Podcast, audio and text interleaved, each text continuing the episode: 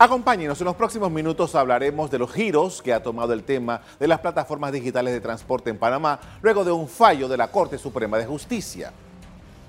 A pesar de que una decisión judicial definitiva dispuso que el cobro en efectivo y la operación en el interior es legal, la autoridad de tránsito anunció el 21 de febrero la suspensión de ambas medidas. La autoridad del tránsito en un comunicado sustentó su decisión en que el fallo está a la espera de un pronunciamiento de la Corte. La institución busca establecer una competencia equitativa entre los taxis y las plataformas. Eh, ahora mismo con el, transporte a través de plataformas no hay una tarifa, o sea que las personas pueden cobrar eh, los que ellos consideren las plataformas. Entonces nosotros entraríamos a regular pues que exista un, un mínimo para que ellos tendrían que cobrar para que haya una equidad con los transportes. Eh, colectivo, selectivo que existe en la actualidad. Por su parte, la Comisión de Transporte de la Asamblea Nacional también insiste en su regulación.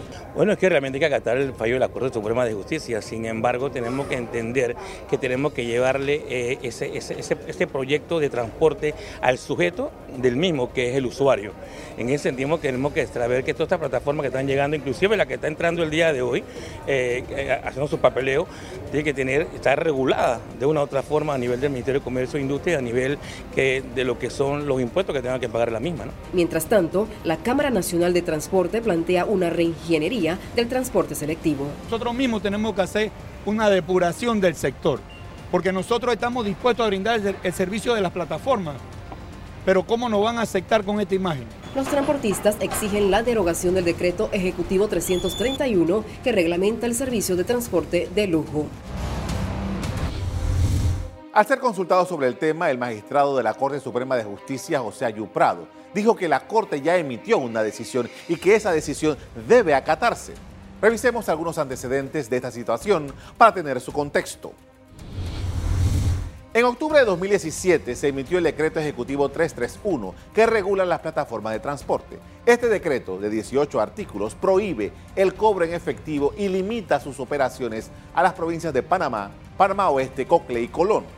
La Asociación de Consumidores Libres presentó una demanda en contra de varios artículos del decreto en diciembre de 2017 y el fallo se dio a conocer el 26 de diciembre pasado.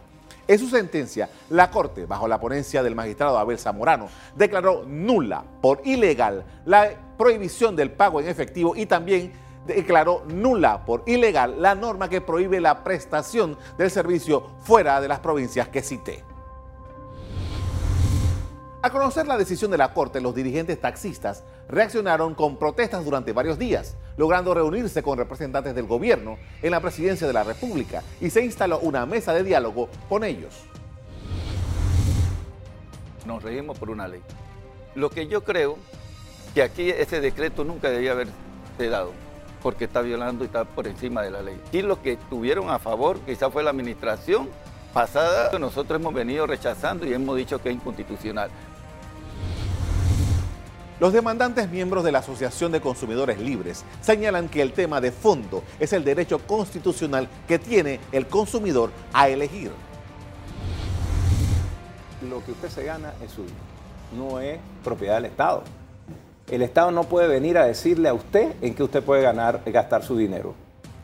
Porque hay unos panameños que son más panameños que otros. O sea, es decir, si yo deseo consumir algo, ¿Por qué le tengo que pedir permiso al Estado para consumirlo? ¿O por qué el Estado puede decir usted solo le puede consumir el producto que hace él o el servicio que da él y el otro no lo puede consumir? Eso, eso viola la Constitución, viola el derecho de elección de los, de los consumidores y usuarios desde el 2004.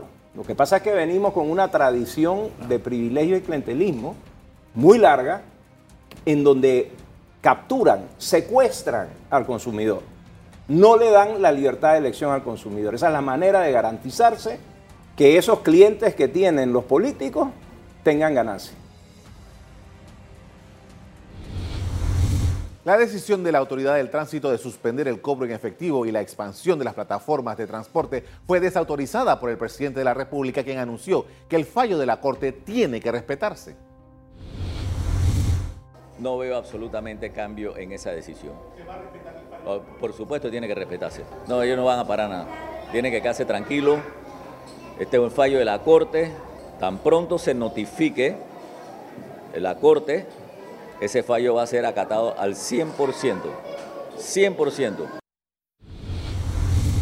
En medio de esta polémica, a Panamá acaba de llegar una nueva plataforma digital de transporte que iniciará operaciones próximamente. Se trata de Didi, una compañía de transporte china con sede en Pekín, que competirá por el mercado panameño con Uber, InDriver y Cabify.